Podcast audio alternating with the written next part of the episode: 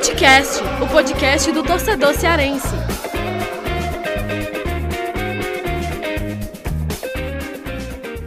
Vem que vem com a gente, rapaziada. Futecast na área para mais um episódio. Eu, Lucas Mota, estou aqui, como sempre, com Thiago Minhoca e Afonso Ribeiro para a gente debater mais uma rodada de Série A com Ceará e Fortaleza, os resultados, os desempenhos e analisar tudo aí que envolveu Ceará e Fortaleza nos jogos do fim de semana. O Ceará, né, o torcedor do Ceará, tá naquela naquele alívio, né? Finalmente o time conseguiu voltar a vencer, vencer o Fluminense por 1 a 0 num jogo daqueles é, emocionante para o torcedor do Ceará.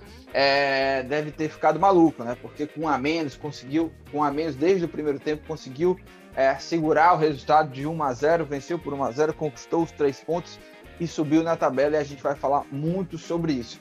Já o Fortaleza não, Fortaleza que visitou o América Mineiro e acabou sendo derrotado por 2 a 1 desperdiçou aí três pontos, acabou tropeçando contra um adversário que era um adversário Fortaleza entrava como favorito, acabou sendo derrotado, tropeçou, tropeço esse que tirou o Fortaleza do G4 do Brasileirão. E a gente vai falar muito sobre isso, eu, Thiago Minhoca, Afonso Ribeiro, mas antes da gente começar nosso debate, lembrando lá do nosso Twitter, que é o arroba Footcast Podcast. Tem o nosso e-mail também, que é footcastpodcast.gmail.com e você pode mandar lá sugestão de pautas e também de convidados, né? Afinal de contas, a gente toda quinta-feira está lançando novos episódios do nosso projeto, que é o Footcast Entrevista. E o último, inclusive, para você que ainda não ouviu, foi com o Homem Mal, né? O Evaristo Nogueira, o Homem Mal que está aí fazendo sucesso na internet, está bombando demais, contou várias resenhas e contou também ah, um pouco da história dele, que inclusive, não sei se vocês sabiam aí, Thiago Minhoca e, e Afonso Ribeiro, o homem já foi vereador, já foi prefeito interino de Mossoró, já bateu lá na mesa, lá na, na Assembleia, na, na, Câmara de Vereadores lá de, de Mossoró, e essa resenha está completa aqui no Footcast. E claro, para fechar aqui os recados, você que ainda não segue o Footcast na sua plataforma preferida, vai lá, segue, porque aí toda vez que sair novos episódios, você já vai ser notificado aqui com os episódios do Footcast. Simbora, meus amigos, simbora pro nosso debate. Tiago Minhoca, Afonso Ribeiro, para a gente começar, vamos começar falando sobre o Ceará que venceu, voltou a vencer na Série A. Tiago Minhoca, como é que você avalia esse jogo e qual a importância desse jogo? Será que é, você acredita que pode ser assim um, um jogo da virada para o Ceará, diante de todas as circunstâncias do que foi o jogo? É, começou muito bem, fez 1 a 0 depois o Gabriel Dias é expulso de uma forma infantil, entrou. É, realmente não tinha muito o que é, é, debater ali, porque foi uma entrada muito violenta do Gabriel Dias, entrou com muita vontade, excesso de vontade, né? Até é, acabou sendo expulso e o Ceará teve que segurar esse resultado de 1 a 0 aí, desde a metade do primeiro tempo até o apito final e conseguiu. Teve emoção, foi na base da superação, da raça, mas o Ceará conseguiu. Como é que você avalia a importância dessa vitória e o espírito do Ceará, né? O que, que essa, esse resultado essa vitória, esse desempenho pode representar para o Ceará nessa sequência aí, Thiago Minhoca? Pois é, fala Lucas, Afonso, todo mundo está acompanhando aqui mais um Footcast. É, esse jogo era fundamental em diversos cenários, né? A gente tinha falado na semana passada que o jogo do Bahia tinha um contexto muito relevante por conta de enfrentar o Guto Ferreira, não podia perder o jogo. É claro que a não vitória não, não aliviou a situação do Ceará, né? O Ceará ainda foi mais pressionado, até porque no jogo que aconteceu no sábado entre Bahia e Juventude, é, se o Bahia pontuasse, que foi o que aconteceu, passava o Ceará, se o Juventude vencesse, subia a pontuação do Z4. Então era, de fato, uma rodada muito importante, uma vitória do Ceará, porque a gente ainda juntava tudo a isso uma pressão em cima do Thiago Nunes, né? Então tinha muita gente insatisfeita com os resultados, né? A sequência de muitos empates, derrotas, sete jogos sem vencer do Ceará e, obviamente, o Thiago Nunes era o principal alvo, né? Caso não vencesse a partida diante do Fluminense. O jogo, né? Ele teve um componente que eu considero muito importante, que foi a presença e a participação do torcedor. Desde o primeiro minuto, eu até vendo relatos é, de alguns canais, né, do, do pessoal do, do, enfim, da torcida do Ceará, falando que tinha que ter um incentivo para esse momento. algo, né, que a gente é, é, até eu acho que é um ponto que é muito importante, né? Porque é óbvio que o torcedor ele fica insatisfeito de olhar todo o contexto que foi a temporada, mas eu acho que abraçar a, a, a equipe nesse momento, Lucas, foi fundamental porque, é, para mim, do, dois cenários que para mim representaram bem o que foi o jogo. Na hora da expulsão do Gabriel Dias, o Gabriel Dias que, né, eu acho que é consenso para todo mundo, foi o jogador mais perseguido pela torcida nesta temporada, muita gente insatisfeita, um problema na lateral direita que o Ceará não conseguiu solucionar para a temporada, e na hora da expulsão, né, falaram o nome dele, aplaudiram e tudo mais, não pela atitude em si, né, mas exatamente pelo o que ele estava conseguindo entregar em campo, que era um jogador que, apesar de não ter muita qualidade, ele fez um bom jogo contra o Bahia e fazia um jogo até então muito bem, e o torcedor, a partir daquele momento, quando o Ceará ficou com um jogador a menos, Lucas, eu senti que como se o torcedor tivesse colocado o Ceará, né, o elenco ali do Ceará, que tipo, vamos até o fim, vamos segurar esse resultado até o fim. E claro, o Ceará fazendo ali o, o jogo mais lento, cadenciado, picotando, fazendo cera e tudo mais, que era necessário, diga-se de passagem, apesar de ser né, uma coisa meio antidesportiva, mas o Ceará tinha que desacelerar o jogo. E eu acho que o Ceará conseguiu conduzir muito bem a partida, o jogo ficou pouco inspirado. E quando o Ceará veio com algumas trocas no segundo tempo, né? A entrada do Rick, por exemplo, foi muito boa, causou, quase fez um golaço, pegando a bola ali do lado esquerdo. Então, acho que a vitória foi a coisa mais importante, Lucas. E aí, só para encerrar, vou pegar exatamente o que eu falei no vídeo que eu fiz para o Instagram do Esportes do Povo, né? Quem quiser, essa, quem quiser ver o vídeo que eu fiz é, na semana passada, eu, falava sobre isso. Desses 10 jogos que o Ceará teria, os cinco primeiros eram fundamentais. Porque desses cinco primeiros, quatro vão ser na Arena Castelão. Três deles como mandante, uma já foi a vitória diante do Fluminense, e um dos jogos fora de casa, dos dois que terá, é contra o Fortaleza, que é um clássico. Então, onde o Ceará tem conseguido ter uma postura melhor, uma atitude, uma garra melhor, é jogando na Arena Castelão. Por isso que foi muito importante ter essa vitória, que aí você tem toda uma miscelânea, né? Que o Afonso pode até falar.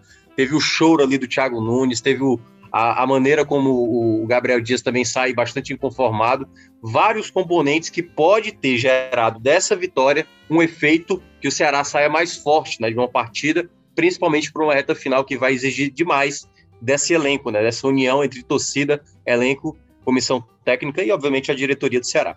É, e reforçando aí né, o convite aí para o pessoal, é, também da, das análises né, lá no Instagram, o perfil do Esporte do Povo.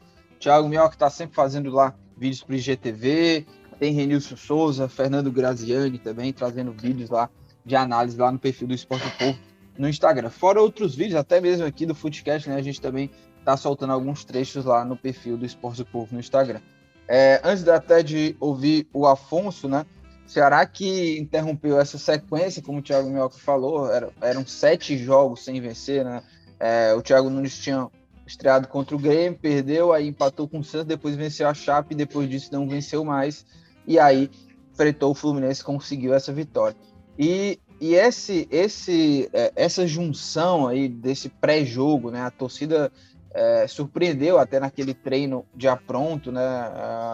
foi, foi meio que uma surpresa ali para muita gente que o torcedor foi lá no treino, abraçou o time, é, cantou parabéns para o Jael, é, fez aquela festa lá no momento que é, muita gente, o torcedor já, né, por conta dos resultados, não vem jogando bem, já criticava muito, e aí a torcida teve esse gesto aí, né, a torcida organizada foi lá, teve esse gesto de apoio, e o jogo em si também, como o Thiago Minhoca bem narrou, né, é, desde o começo o torcedor apoiando, até mesmo né, nessa expulsão do Gabriel Dias, em vez de jogar a pressão para o time, na verdade abraçou, continuou apoiando, e acho que isso foi fundamental. É, eu acho que esse jogo, é, pelo que foi, né, os componentes, a, a pressão que existia para esse jogo, a importância de vencer, e no momento que se existia mais pressão, o Ceará conseguiu e, e foi lá, conseguiu se recuperar, vencer, e da forma que foi, eu acho que pode ser é, um combustível extra aí para o Ceará é, nessa reta final. Não só para esses primeiros jogos, como o Thiago Minhoca falou, né, a importância desses jogos aí de vencer e até tirar logo a pressão, né, de, de repente chegar ali nos 45 ou muito próximo dos 45 pontos, mas para dar confiança mesmo nesse né, time, o elenco do Ceará, o trabalho do Thiago Nunes, havia aí uma, uma sombra, uma grande sombra, né, de desconfiança em cima desse trabalho e você vencer da forma como foi, por mais que não, não existiu aquele jogo é, de um grande desempenho do Ceará em termos táticos, técnicos, porque não, não tinha como, né? O, o Minhoca bem ressaltou. O Ceará teve que picotar e era o que tinha que fazer ali naquele momento, porque estava com a menos desde o começo, desde a primeira metade ali do, do primeiro tempo. Precisava disso, né? Não podia deixar o Fluminense é, tranquilo e livre para atacar do jeito que queria.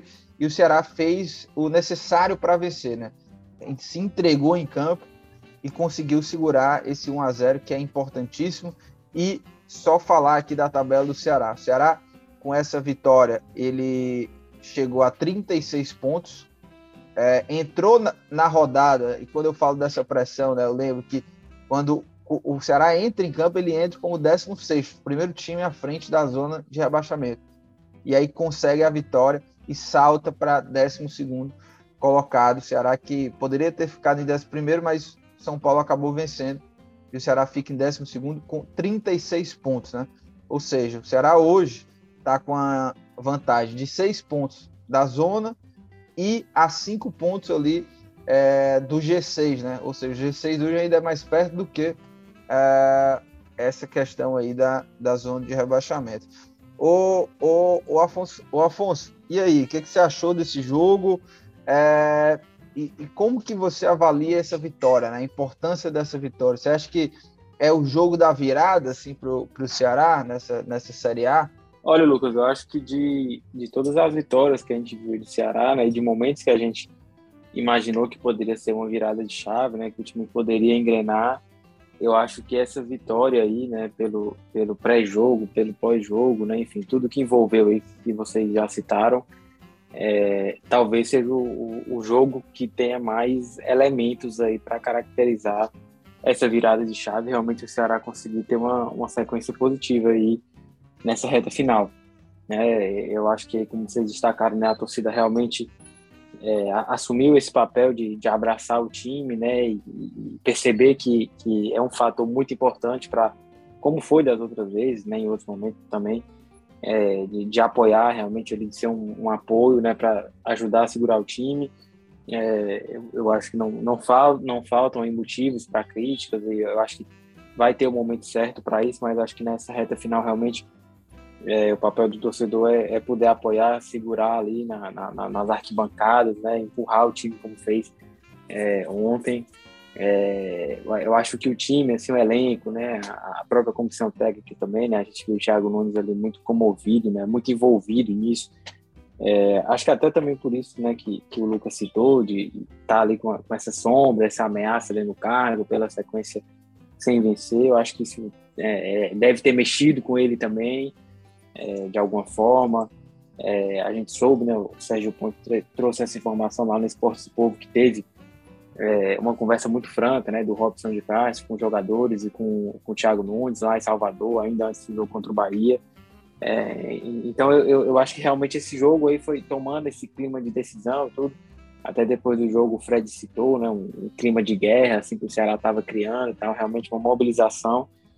É, então eu acho que essa sinergia aí que conseguiu o time criar com a, com a torcida, né, entender que o espírito realmente é, nesse momento tem que ser esse, né? O Ceará fez alguns bons jogos, outros nem tanto, né? É, e mesmo né, com essas boas atuações, criando muitas chances de gol, é, não vinha conseguindo vencer. Em outros jogos é, também não conseguiu vencer, mesmo com o futebol abaixo.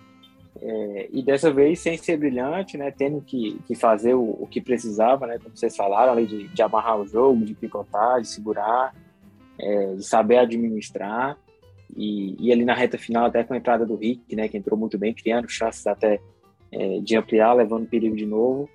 É, eu acho que o Ceará entendeu o espírito que precisa para essa reta final, né, de você é, saber aproveitar as oportunidades, né, como o Ceará teve ali no pênalti ainda muito cedo, né, pênalti é, é um tema que sempre causa ali apreensão na torcida, né, porque às vezes o aproveitamento não é tão bom e aí o Vina, que também vinha sem fazer igual há muito tempo, né? E, e aliás, o Vina fez um, um bom jogo, é, e aí conseguiu fazer esse pênalti, né? Também tirar esse peso, é, tirar esse peso aí também de, de, muito tempo sem vencer, né? De, de bater na trave com, com, essa quantidade alta de empates e tudo. É, então, acho que realmente esse jogo pode ser esse, esse pontapé inicial em uma virada de chave, de, dessa sinergia com a torcida, dessa reta final, nessa condição aí de é, respirar né, em relação à zona de rebaixamento, né, dar uma subida boa e sonhar, né? Sonhar com, com aspirações maiores. A Sul-Americana, é, né, pela, pelas condições aí do, do, regulamento, enfim, das outras competições, deve abrir é, muitas vagas, então o Ceará já fica numa situação é, mais confortável, mas de repente de poder sonhar mais alto, né? O Lucas citou que já está ali mais próximo do G6 do que é, do Z4, então de repente você conseguindo realmente uma sequência positiva e tendo essa vantagem, né, de, de, de muitos jogos agora é, no Castelão, né, como o Minhoca citou, inclusive o clássico, é, e esse próximo jogo aí que é um jogo acessível, né, um confronto direto, eu acho que o Ceará realmente tem condições aí de, de emplacar uma sequência positiva e poder sonhar mais alto. Olha, e antes até de já projetar o próximo duelo do, Ceará, que é contra o Cuiabá, mais um jogo decisivo, é, eu queria bater com vocês aqui é, alguns, alguns desempenhos individuais aqui, certo? Então eu vou, eu vou citando aqui alguns jogadores e a gente vai debatendo aqui. Uh, começar pelo, pelo sistema defensivo, né? O, o João Ricardo. É, foi mais uma vez bem. Uh, não é hoje indiscutível, né? Segue João Ricardo e, e coloca esse ponto aí pro, pro, pro Thiago Nunes de ter trocado aí. O Richard vinha tendo oscilações, falhando. É, não tem outro papo, né? O que, que você acha aí, ô, ô Mioco? João Ricardo segue no gol, foi bem mais uma vez contra o Fluminense e hoje é, esse, é o goleiro hoje titular desse time, né? É, eu tinha falado isso durante a transmissão, né, antes do, do pré-jogo, que para mim a, a, troca, né, foi, foi muito boa. Eu sempre gostei mais do João Ricardo comparado ao Richard, embora o Richard tenha merecido a titularidade em boa parte dessa temporada, foi para mim o melhor goleiro que o Ceará teve nessa temporada, mas eu acho que o João Ricardo ele é um goleiro muito seguro, e eu acho que eu tenho gostado mais até mesmo de determinados posicionamentos dele mesmo, assim, de, de, de defesas e tudo mais, acho que tem se posicionado melhor. O gol que ele tomou foi o gol, aquele gol do Gilberto, que a defesa né, expôs ali para o Gilberto finalizar, e ali era sem chance alguma para qualquer goleiro. Exatamente. Uh, e o Bruno Pacheco, uh, eu acho que o Bruno Pacheco não tem nem muito o que a gente é, falar. O cara é um dos mais regulares, talvez o mais regular jogador do Ceará. Mais uma partida segura do Bruno Pacheco, titular absoluto. Mas queria falar da lateral direita, né? É, Gabriel Dias expulso, é, tinha ido bem contra o Bahia, estava é, bem, inclusive, agora nesse jogo contra o Fluminense. É um jogador que ele pode, é, ele pode falhar, ele pode fazer várias jogadas negativas, mas é um cara que demonstra uma entrega muito grande, né? É, ele até no começo da temporada, né? Ele começou muito bem lá, assim que ele chegou, sob desconfiança e acabou surpreendendo porque teve um bom início, depois teve a queda de produção e hoje o Ceará tem na lateral direita para mim o maior problema, sim, que vai ter que resolver para 2022, porque o Igor, para mim, é, não é esse jogador que vai resolver esse problema e muito menos o Gabriel Dias. E o Gabriel Dias, é, pelo menos hoje, né, nessa disputa aí com o Igor, parece, parece ser melhor do que o Igor. Assim, né? O Igor que chegou, né, teve ali uma sequência, mas também, pelo menos, não, não é um jogador que passa tanta confiança. Gabriel Dias também não é esse jogador, mas entre Igor e Gabriel Dias, hoje eu estou preferindo o Gabriel Dias. Como é que vocês veem essa disputa? O Gabriel Dias que estava é, né, ganhando uma sequência, vai lá e, e comete essa burrada gigante. É, para ele, né, acaba menos mal para ele aí que o Ceará conseguiu ainda a vitória, porque senão, com certeza, o torcedor ia colocar todo na conta do Gabriel Dias um, um novo tropeço, né? E, e, e, teria uma culpa muito grande porque fez uma besteira enorme. Mas como é que vocês veem isso aí? Ô Afonso, como é que você vê isso aí de essa disputa lateral direita, Igor, Gabriel Dias, quem que tá no melhor momento hoje? Como é que você vê isso aí? É, Lucas, eu acho que pelas últimas atuações aí, principalmente do Igor, eu acho que não, não tem mais nem disputa, assim, não tem mais dúvida pro Thiago Nunes.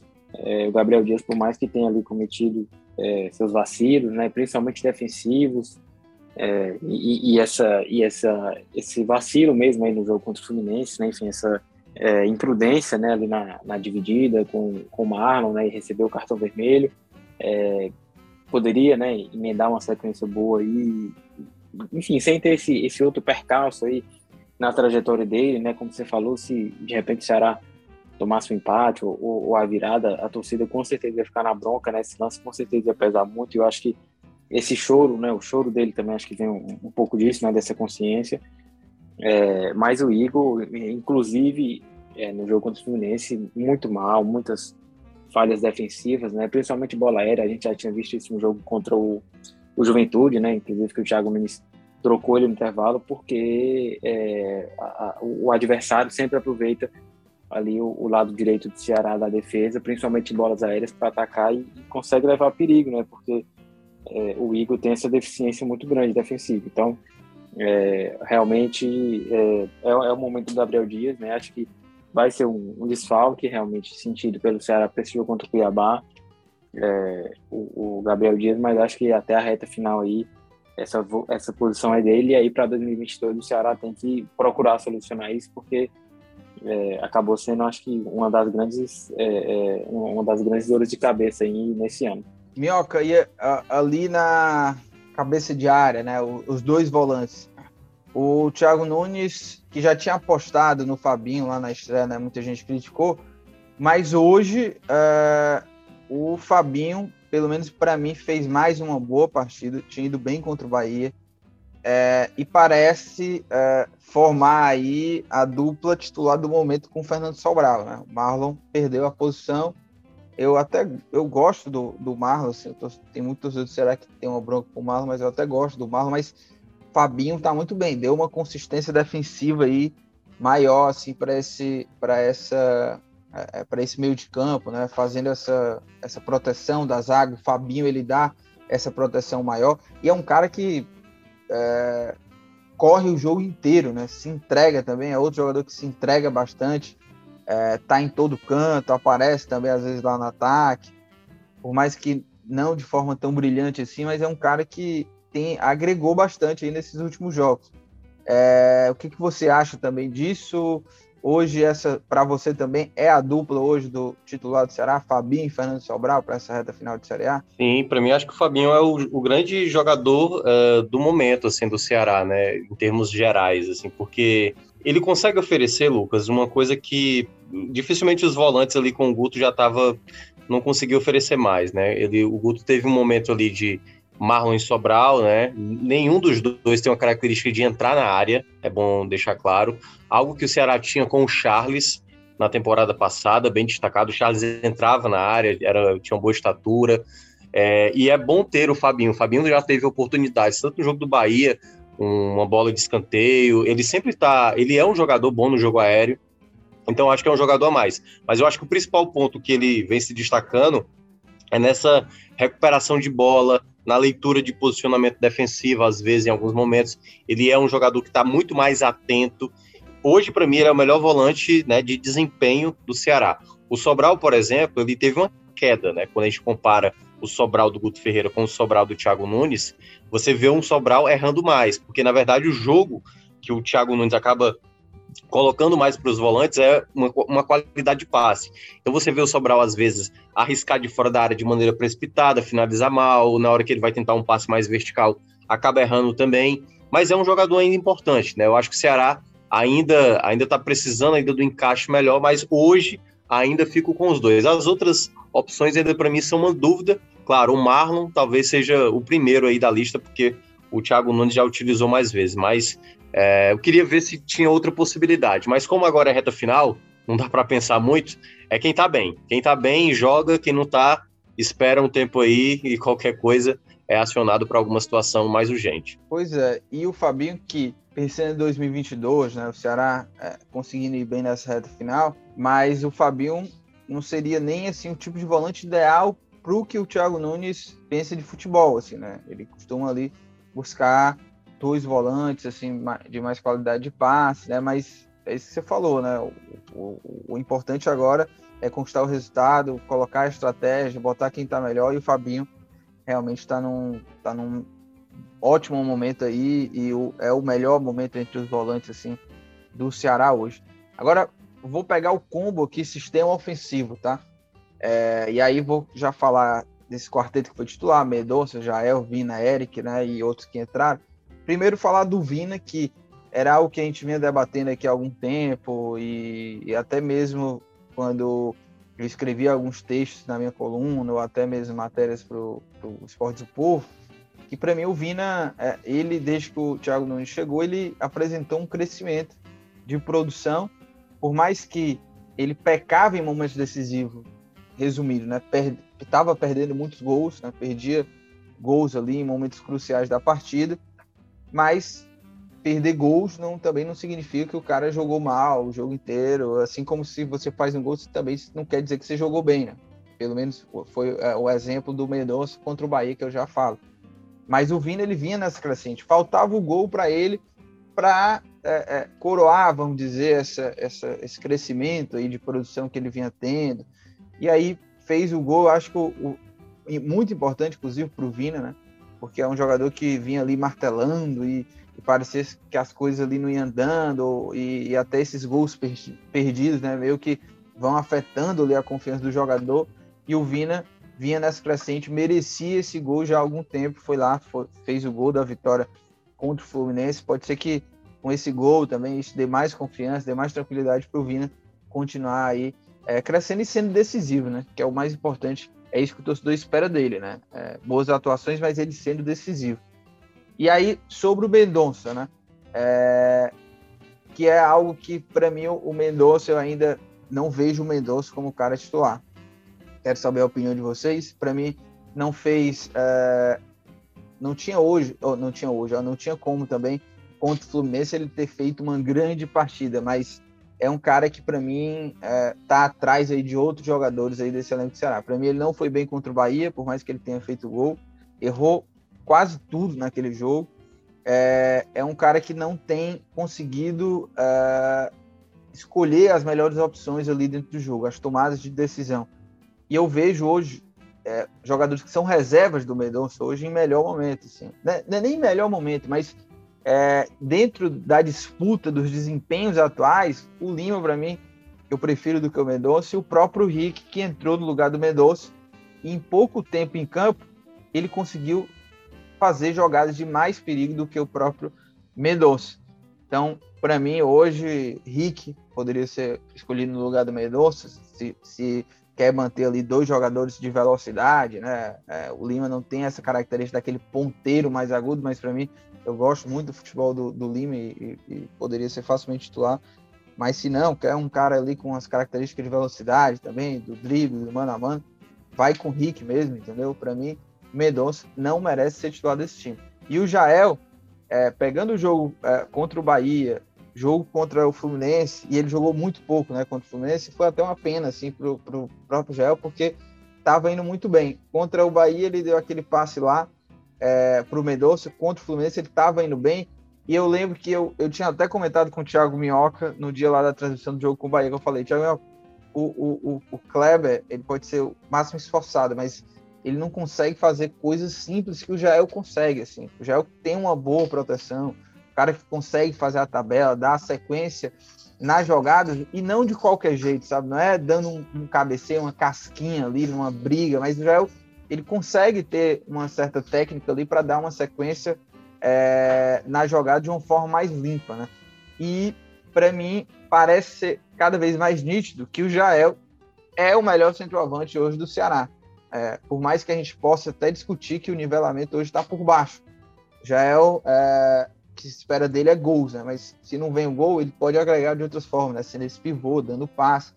E, e eu acho que ele é, tá indo bem, foi bem nessas últimas partidas, até quando o Fluminense jogou pouco, porque o Gabriel Dias foi expulso, acabou sendo sacrificado, mas vinha bem. O que, que vocês acham aí? O que, que vocês têm a falar sobre esse sistema ofensivo? Vina, Mendonça, Jael. E aí, Thiago Mel, começando por você. Cara, é, eu, eu, a questão do Vina para mim era muito clara, né? Assim, ele evoluiu muito na mão do, do Thiago Nunes, assim.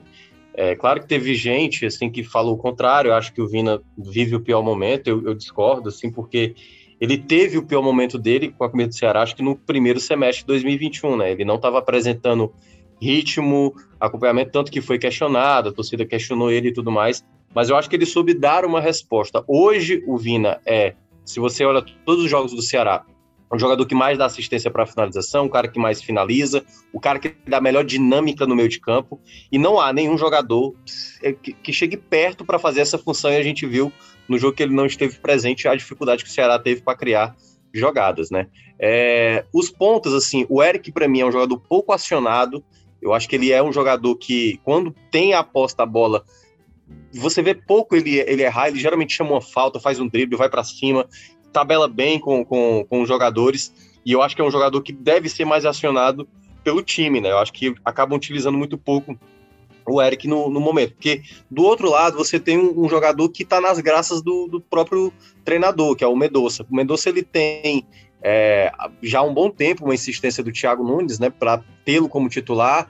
Não jogou bem, perdeu essa titularidade, mas aí, né, voltou de novo a ser titular acho que ele até deu uma, uma, melhorada, né? Ele fez um grande jogo contra o, o, Juventude, entrou muito bem contra o Juventude, mas você vê ainda a tomada de decisão de cruzamento, finalização, passe, se atrapalhar com a bola, você vê do setor ofensivo, ele é o que mais se atrapalha. Ele é o que mais não consegue dar sequência a jogadas, embora tenha tido mais índice de acerto do que nos jogos anteriores. Então, ah, acho que na prática não vai mudar muita coisa, Lucas.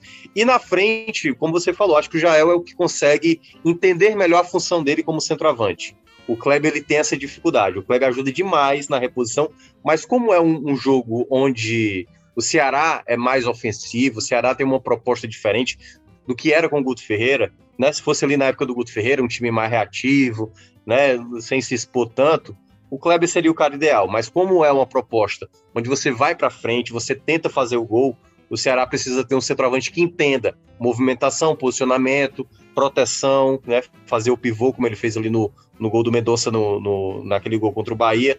Então, acho que ele é o que consegue entregar mais. Agora, é um jogador que precisa ter né, ali sempre uma sequência, porque ele sofreu demais com lesões e tudo mais. E eu acho que até mesmo as postagens que ele andou colocando recentemente mostra o quanto ele está agora mais focado, né? Eu acho que no começo ele ficou um pouco disperso com o próprio Ceará, porque não estava tendo muita chance, e também por conta de, de várias questões, mas agora ele parece estar muito focado em ajudar a equipe alvinegra.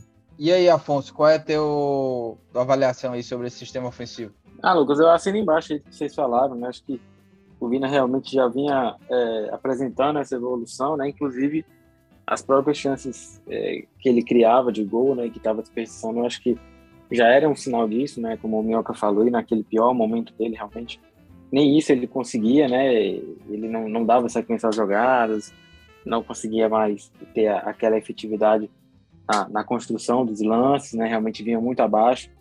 É, eu acho que o Thiago Nunes conseguiu ali é, encaixá-lo é, no sistema, no modelo de jogo, de uma forma que ele fique é, é, que ele não gaste tanta, tanta energia né, no, no, no momento de marcar e, e esteja ali mais, mais fresco, né, com mais gás é, no, na hora de, de, atacar mesmo, né, de participar ofensivamente do jogo e, e acho que isso contribuiu muito para ele é, e, e, ele já vinha aí nesse, nesse, nessa crescente, né, foi bem contra o Fluminense, esse gol é importante também é, para dar mais confiança para ele é, o Eric era um cara que já vinha pedindo passagem há muito tempo, né? Conseguiu se firmar bem ali, é muito importante nesse um contra um, né? Um cara de velocidade, de para ser uma válvula de escape muitas vezes. É, o Jael também, é, eu acho que o que faltava ao Jael, né? Além de sequência de jogos, né? Porque ele teve problema de suspensão, quando entrava, entrava tão bem, teve lesão, enfim. É, mas o que faltava ele, além de sequência, era, era ter efetividade, né? Conseguir participar é, seja fazendo gol, dando assistência, é, participar mais do jogo mesmo ali, né? Como, como o Lucas citou, fazendo ali a, a parede, protegendo, né? É, fazendo a, as jogadas andar. E eu acho que ele conseguiu, né? Passar a fazer isso, passar a ser um cara realmente é, importante ali para o setor ofensivo do Ceará ter mais volume, né? Fazer as jogadas é, terem sequência. É, e também pelo, pelo que a gente viu aí do, dos concorrentes, principalmente do Kleber, né? Acho que o Gabriel Santos é, é um cara que quando entra ali com mais liberdade pelos lados, ele é, acaba sendo melhor do que centralizado. É, e o Kleber é muito abaixo, então acho que já realmente conseguiu se firmar, pelo menos para essa reta final. É, e aí o Mendonça realmente, é, é, eu até entendo, assim, o Thiago Nunes deu um voto de confiança lá para ele contra o Bahia, ele conseguiu fazer o gol, enfim.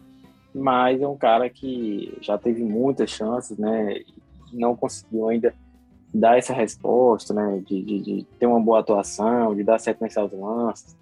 É, até mesmo a questão da velocidade, né? Que era o ponto forte dele, né? O principal ali de um contra um. A gente não vê mais ele conseguir fazer isso com, com qualidade, então é, eu acho que pelo que a gente viu do Lima em muitos momentos na temporada, né, sendo um cara muito importante, participando de gols, dando assistência, é, o próprio Rick, né, que também quando entra, é, acho que até mais no decorrer dos jogos do que de saída, assim, né, como titular, mas é, também entra, tem entrado bem, o Fluminense foi muito bem, foi uma, uma válvula de escape importante nos contra-ataques. É, então eu acho que o Ceará hoje tem peças mais qualificadas, mais eficientes para essa vaga ali do Mendonça, mas eu acho que pelo menos o Thiago Nunes já encontrou um rumo ali, é, né, de, de, quatro peças, e a gente está citando aqui três conseguindo se firmar, então estão crescendo, então é, acho que se ele conseguir ajustar ali, né, perceber isso, né, da, questão do Mendonça trocar, é, acho que o Ceará tem, tem mais a ganhar nessa, nessa parte ofensiva.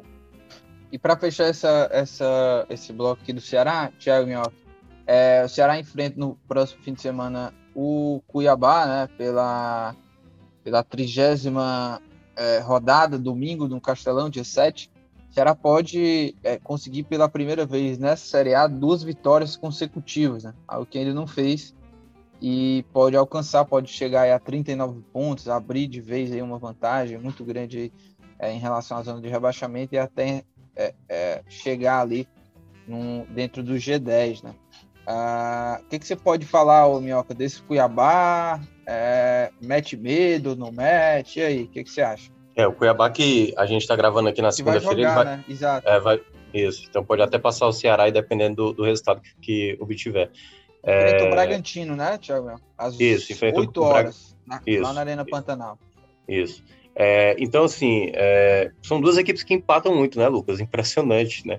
Se o Cuiabá, por acaso, empatar nessa segunda-feira, a gente vai ter o duelo dos que mais empataram, né? O Ceará tem 15 empates, o Cuiabá, nesse exato momento que a gente está gravando aqui, 14 empates. É um jogo em que o Cuiabá tem apresentado fora de casa um bom desempenho, só perdeu dois jogos fora de casa. O último jogo foi até com o Atlético Mineiro e só tinha perdido, acho que na estreia, né, na, jogando fora de casa, né, na, no primeiro jogo que, teve fora de casa. Então é um adversário como visitante bem chato, né? É, esse Cuiabá já apresentou um momento muito bom, vem aí de alguns tropeços recentes, então considero aquele jogo é, muito parecido, sabe? São duas equipes muito parecidas. O Ceará, acho que com essa vitória traz um moral a mais, o torcedor certamente deve chegar mais junto, né? Devemos ter o recorde do Ceará de presença de público para esse jogo. E acho que pode ser um fator determinante, como eu estava dizendo, como foi nesse jogo diante do Fluminense. É, mas o Cuiabá é uma equipe que sempre, sempre, sempre é traiçoeira. Por exemplo, o que o Ceará enfrentou lá no jogo de ida, né? Naquele jogo que o Ceará saiu atrás, virou o placar, depois tomou um empate ali no final no jogo lá que, que o Guto até colocou o time um pouco mais recuado. Eu acho que esse Cuiabá de agora é um Cuiabá melhor, é um Cuiabá mais confiante, um Cuiabá mais à vontade, né, de jogar essa Série A. Tá mais acostumado, a, já passou por várias situações, então é um jogo que eu considero um jogo aberto para o Ceará, sabe? Eu vejo qualquer coisa possível, Lucas. Não, não vejo favoritismo de imediato para ninguém, não. Vamos falar aí do tricolor do PC. Olha, meus amigos, o Fortaleza é, acabou sendo derrotado pelo América Mineiro, um balde de água fria aí para o torcedor que estava naquela expectativa né, de se manter ali firme e forte. E o Fortaleza, pela terceira vez nessa Série A, ele não está dentro do G4 e aparece na quinta colocação. É, 48 pontos, situação super favorável ainda. Mas, claro, né, é um tropeço, jogando contra o América Mineiro, Uh, a expectativa era de que Fortaleza, pelo menos, né, conseguisse pelo menos um pontinho lá uh, em, em, BH, perdeu por 2 a 1 um, uh, saiu perdendo 1 a 0 empatou com o David, depois sofreu o segundo gol e, e, e, esse segundo gol que concretizou a derrota. Dessa forma, Fortaleza foi para quinto, né? Hoje o G4 é Atlético Mineiro, 59 pontos, Palmeiras 52, segundo colocado, Flamengo 49, que venceu o Atlético, né? Bragantino 49, é, e o Bragantino, é, que vai jogar, né? Que vai jogar nesta segunda-feira, dia 11, pode abrir, ou dia 11 não, dia 1 tá?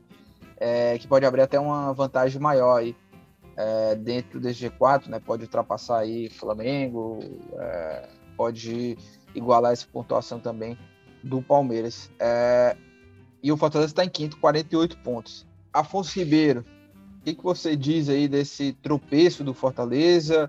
É, essa saída do, do G4, né? Abala a confiança, não abala, mas principalmente queria que você explicasse esse tropeço e e saber se a ausência de Crispim e de Pikachu se já dá para notar aí uma, um peso negativo sem esses jogadores aí é, no Fortaleza, Afonso. Com certeza, Lucas, com certeza, né? A gente já tinha é, debatido aqui na semana passada, né? O quanto eles é, iriam fazer falta, porque são caras que é, e os números comprovam isso, né? Participam muito é, dos gols de Fortaleza, né? O Pikachu fazendo gols e, e dando assistências, o Crispim mais com assistências. É, são caras muito importantes para jogadas fluírem, né? Pelos lados, pelos lados do campo. É, participam né, da, da, construção, da armação dos lances ali. E, e a gente já tinha comentado que os substitutos é, que o Fortaleza tem no elenco não são à altura, né? O lado direito ali, o, o Voivoda não conseguiu ainda encontrar essa peça, né? Ele tinha testado o Edinho, usou ali também um pouco o próprio Daniel Guedes, né? Tá testando o Oswaldo aí no decorrer dos jogos, já, já fez isso três vezes.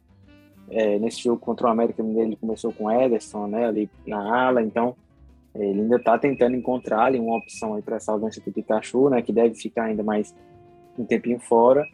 E ali no lado esquerdo o Bruno Melo, né? Que é, é era a escolha óbvia, né? O, substituto imediato, mas é um jogador de outras características, né? Não tem é, a mesma qualidade do Crispim, é um cara mais, mais forte ali na, nas bolas aéreas, né? De chegar na área é, em, em, bolas aéreas ali como homem surpresa, né? Mas não, não tem aquela mesma é, característica do, do Crispim. Então é, isso já pesa muito, né? Já tira boa parte ali, da força ofensiva do Fortaleza, né? A ausência desses dois jogadores.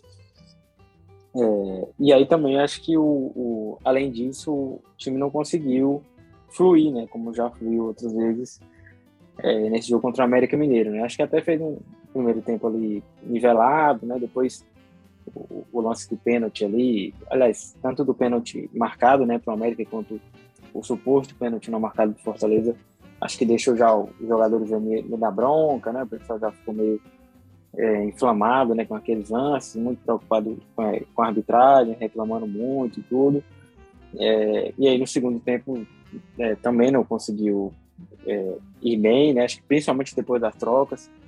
É, o David ali até fez o gol, mas aí depois o, o Voivoda mexeu, né? Já colocou o Elton Paulista, ele acho que prejudicou muito o setor ofensivo né, do time, não conseguiu mais andar, as jogadas não fluíram mais. Talvez fosse ali o momento de um jogador de mais velocidade. É, e aí o América foi tentando ali beliscar, chegar até que conseguiu é, ali numa, numa pane né, defensiva do Fortaleza é, fazer o segundo gol. Então eu acho que é, naturalmente o, é, os desfalques pesam, né, são baixas muito importantes para o Fortaleza, mas acho que também é, o time né, não, não andou, não conseguiu fluir, se encaixar ali no, no jogo e acho que a mexida do Voivoda também, principalmente a entrada do, do Elton Paulista, acabou tirando ali um, um, um, fôlego que o Fortaleza poderia ter depois de empatar o jogo né, no segundo tempo, de de repente explorar contra-ataques, né, enfim, dificultar mais é, a vida do América. O Elton Paulista acabou dando um, um efeito reverso disso, né, de, de, de, quebrar as jogadas, não conseguir dar sequência. O Fortaleza não tinha contra-ataques, e aí isso acabou dando mais mais território para o América, né? Então acho que realmente é um momento aí de, de o Fortaleza, né, tentar se, se reinventar aí, porque é, o Crispim deve ficar ainda mais um bom tempo fora, o Pikachu também deve ficar mais um tempo fora, então é, o Voivoda vai ter que encontrar alternativas aí é, para que o meio campo volte a ser o grande pulmão desse time na, na parte ofensiva ali, para realmente é, continuar com aquele, aquele volume, né, aquele ímpeto ofensivo é, durante esse, esse período, sem dois jogadores muito importantes. Thiago Minhoca, é, você acha que Fortaleza tem forças aí para se manter firme aí dentro desse G4 sem esses dois jogadores importantíssimos, que são Crispim e Pikachu? Uh, a gente vem falando muito desses dois, até escrevi também uma coluna é, de um levantamento aí é, mostrando que Pikachu e Crispim, eles participam diretamente de 55% dos gols do Fortaleza na Série A, né? Isso já diz muita coisa. E aí, dá para ver horizonte, dá para ver festa aí, ô, Thiago, mesmo sem Crispim e Pikachu? Eu acho muito complicado, sabe, Lucas? Porque não é não é tão simples para nenhuma equipe do Brasil, certo? Eu acho que o primeiro ponto. Ah, se você pega até os mais ricos, né, que tem mais elenco de qualidade, Flamengo, Atlético Mineiro, Palmeiras, quando você pede um titular, um jogador que está mais estabelecido, você pode até trazer um jogador que possa ter uma certa qualidade, mas que não tem a mesma dinâmica, não tem o mesmo funcionamento. Quando eu digo funcionamento é o seguinte, é, vamos lá, só para dar um exemplo. Ah, todo mundo sabe que, sei lá, lá no, no time tal, esse cara, por, por, por, exemplo, vou pegar exatamente o caso do Pikachu, né? O Edinho jogou diante do Atlético Mineiro pela Copa do Brasil. A primeira característica que tem de diferença do Edinho pro, pro Pikachu, o Edinho ele abre mais, ele amplia mais, ele quase como se fosse de fato um ponta. O, o Pikachu ele centraliza, ele abre, ele se torna quase um lateral para liberar o Tinga. E aí eu acho que nessa escolha do Ederson, por exemplo, também não, não, causou muito efeito, porque o Ederson, quando tentava ser mais ofensivo, criar, dar um passe e tentar uma finalização, ele não, é, ele não tinha a mesma característica, ele é mais duro, sabe, assim, na ideia de mobilidade, de leveza. Teve bolas que passou do lado do, do Ederson e aí ele não tinha aquela leveza, né, de, de giro ou de, de posicionamento do corpo para dominar uma bola ali e sair jogando. Então, muita bola passou pelo pé do Ederson e ele não conseguia dominar. Então, tá muito difícil, assim, eu, eu hoje vejo dessas ausências, a principal delas de substituir é o Pikachu, sabe? Da característica, é muito específico o que o Pikachu faz principalmente pela boa finalização que tem e tudo mais.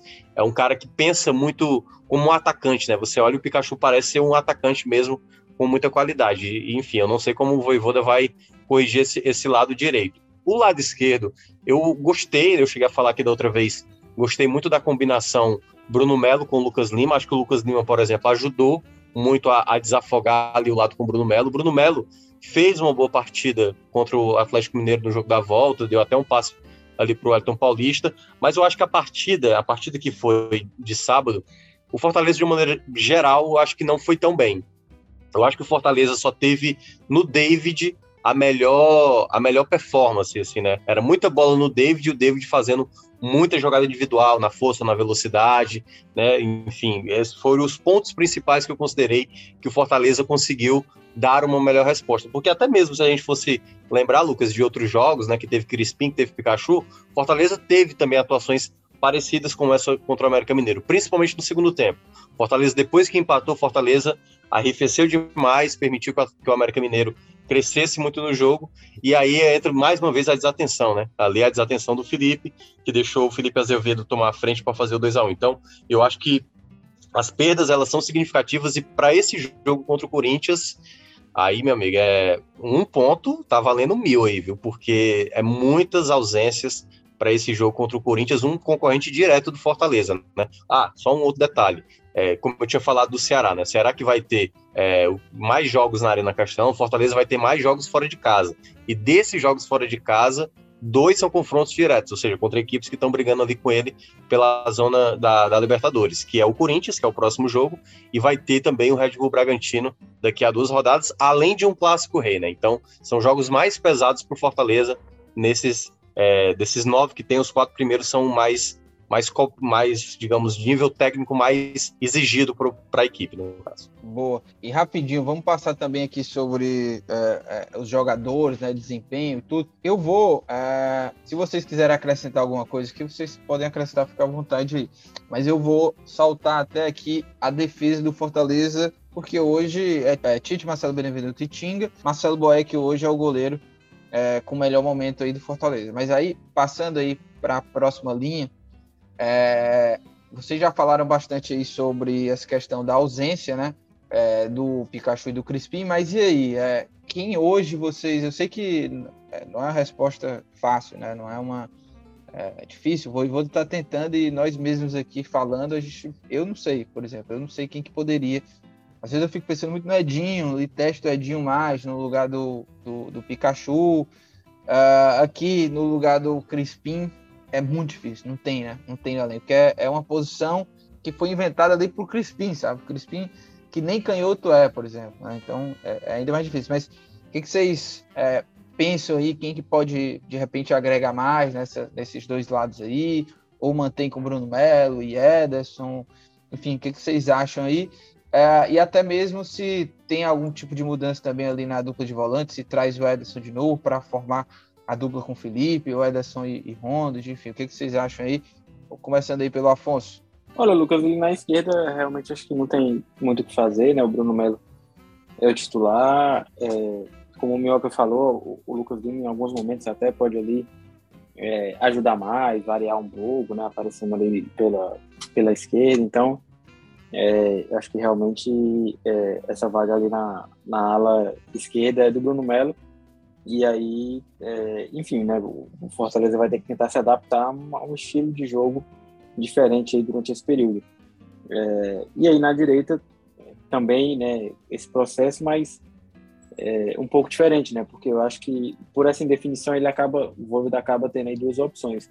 É, ou o Daniel Guedes, né, que é um cara mais lateral, lateral mesmo, né, e enfim, é um cara que se destaca mais pela, pela presença ali mais defensiva do que ser um cara de apoiar mais, né, de, chegar com tanta qualidade é, no ataque. Ou Edinho, né, que é um cara que ainda não conseguiu se firmar, né, nessa volta, já teve oportunidades aí, não tantas até, mas na, nas que teve não não aproveitou, não acrescentou muita coisa. É, e como o Mioca falou, é um cara que tem uma característica diferente, né? De ser um cara ali de, de é, dar mais amplitude, né? Ser mais um ponta mesmo, mais velocidade, um contra um, do que ser mais um armador, como o Pikachu às vezes é.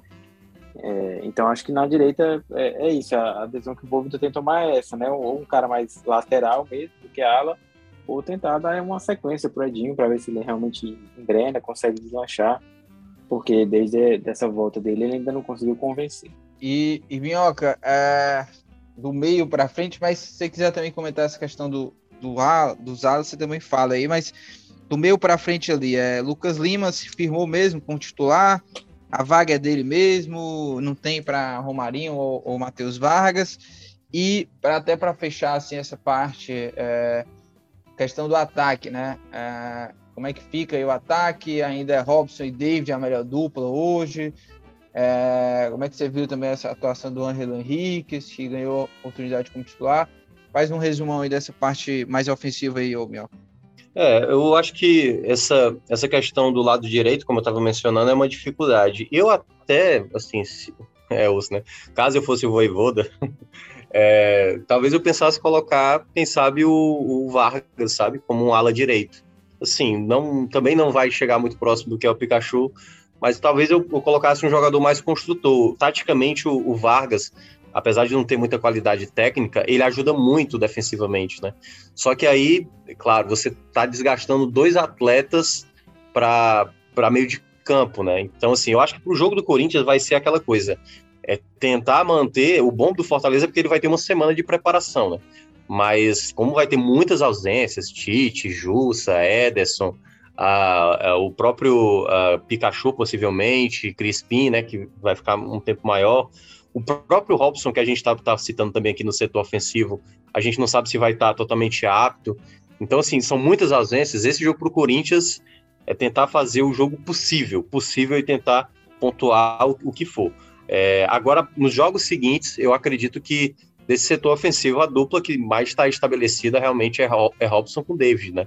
São os dois jogadores que mais conseguiram acrescentar. O, o Henrique tem muita dificuldade, assim, para ser o, o, finalizador. Você vê que ele tem muita qualidade de passe. O passe que ele deu para o David, né, foi, foi muito bom.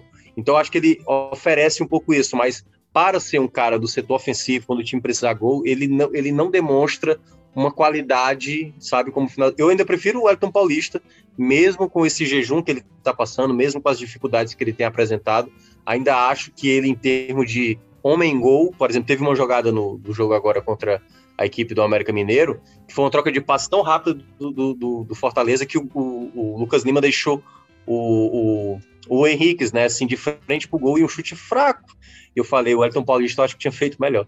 E aí, claro, são problemas que o Fortaleza tem, né? O Oswaldo passou a jogar agora nos dois últimos jogos, não é também jogador que, que entrou bem. Romarinho tem também dificuldade de finalização, mas ainda é um jogador que pode ser acionado mais vezes. Mas são dificuldades que o Fortaleza vai ter até o retorno desses outros atletas, né? Vai ser uma dificuldade maior. Claro, é bom lembrar, né? Tem um Torres também, pode ser um jogador também que pode ser acionado pelo próprio. Ah, aliás, tem vários nomes, né? Torres, De Pietri, mas são jogadores que não conseguiram ter uma sequência. É, e para fechar, só ressaltar, o Minhoca, o Afonso já falaram aqui em alguns momentos. O próximo jogo do Fortaleza é contra o Corinthians, no próximo fim de semana, é o jogo da 30 rodada. Fortaleza joga no sábado, dia 6, né? Enquanto o Ceará vai jogar no dia 7, Fortaleza joga no dia 6, joga fora de casa lá na Neoquímica Arena, na casa do Corinthians. E aí um jogo super importante, porque é um jogo ali, como o Mioca falou, um ponto já tá bom demais. O Corinthians ele joga, né? Segunda-feira a gente tá gravando neste dia primeiro, e o Corinthians vai jogar às nove e meia da noite. Se vencer a Chape, joga dentro de casa, ou seja, os próximos dois jogos do Corinthians são dentro de casa, contra a Chape e contra o Fortaleza. Se vencer a Chape, vai a 44 pontos, né? É, e aí tem o jogo contra o Fortaleza, e se vence o Fortaleza, vai a 47, né? Se vencer esses próximos dois jogos contra a Chape e Fortaleza, o Corinthians vai ficar a um ponto do Fortaleza no fim da, da 30 rodada. Então, um jogo fundamental, adversário direto ali, o Fortaleza não pode bobear nessa reta final aí de Série A, não pode cair de rendimento. E, e e isso é muito importante também, o que a gente vem debatendo aqui sobre Crispim e Pikachu, né? Reta final de Série A e o Fortaleza perdeu os dois jogadores mais importantes nessa construção, na participação de gols. Então, o Fortaleza precisa ter muita atenção, não pode cair de rendimento nessa reta final. Tá faltando pouco aí para acabar a Série A, então precisa de muita atenção redobrada. Mas vamos lá, né? Chega de debate, vamos embora para as dicas aleatórias. Para a gente fechar nosso programa, hora de dicas aleatórias, hein? O Afonso Ribeiro, o que que você viu de pior desse stream da vida? O que que você tem aí de dica? Se é que é dica boa, se é que é dica ruim, o que que você manda aí? Não, meu amigo, você foi em cheio. Realmente eu vi uma coisa, como diria o homem mal, é horrível. Letra. É, é, não, pelo amor de Deus que é a terceira temporada de IU, né? Aquela série lá da Netflix, enfim, do é cara tão ruim que é bom, né? É, não, essa aí é ruim de verdade. Pelo é amor de Deus. Nem pra, nem pra quem gosta de coisa ruim, eu aconselho. É, fazia muito tempo né, que tinha saído, então não lembrava direito o que, é que tinha acontecido nas outras temporadas, mas enfim, fui assistir para ver se prestava, mas enfim, a história ficou totalmente bizarra e tal. Então, assim, realmente é, é horrível. Maravilha, viu, Afonso? Gosto, gosto dessas dicas aí. Hoje eu não tenho uma dica tão ruim para dar como o Afonso, mas eu tenho uma dica boa. É, que eu comecei a assistir, estou muito próximo de, de terminar é, nessa onda aí de produções sul-coreanas. Eu comecei uma nova eu comecei uma nova série lá na Netflix, que é nova mesmo, né? Tipo, de 2021 é, que se chama My Name. Não sei se vocês já é, engataram aí, porque, enfim, né, pegando a, a onda do Round 6, né? É, o six, six Round, enfim, nem sei é, qual que é a pronúncia correta aí, né? Pode ser Round 6, né? Mas é, tá lá na Netflix. My Name, é, produção coreana. E, cara, muito boa, viu? Muito boa, muito boa. Misturação, máfia, aquela loucura toda lá. E é boa de verdade, hein? Não é brincadeira, não. Não é ruim. Não é aquela ruim que é boa, não, viu, Afonso? É boa mesmo. Te indico, viu, Afonso? Te indico aí, pra te tirar um pouco dessas coisas ruins aí que tu, tu tem assistido, viu? É, Minhoca, e aí? Fecha aí com a dica aí, você que só traz dicas clássicas, aquela dica de terno, né? Você dá dica de terno, é isso. Fala aí. É, Aliás, direto você terminou... Oscar, direto Essa... da cerimônia Oscar. você terminou de ver Barry e você gostou muito, né? Então, enfim, só Cara, pra deixar claro. eu, eu é, vou ressaltar de verdade. Vocês ainda não assistiram Barry. O Thiago Mioca já indicou. Eu Isso. vim aqui outro episódio indiquei. Tô vindo indicar pela terceira vez, porque eu terminei a segunda temporada, viu, Thiago? Eu terminei a segunda temporada, mandei lá uma mensagem, né? Eu tava desesperado, mandei uma mensagem para você lá. Só um comentário rápido. Mas é isso é, é, incrível, Barry é incrível. A gente poderia é, passar um episódio inteiro só falando de cada personagem. Mas enfim, qual é a sua dica aí de terno, Thiago Minhoca? Poderia ter uma vinheta, inclusive, aqui.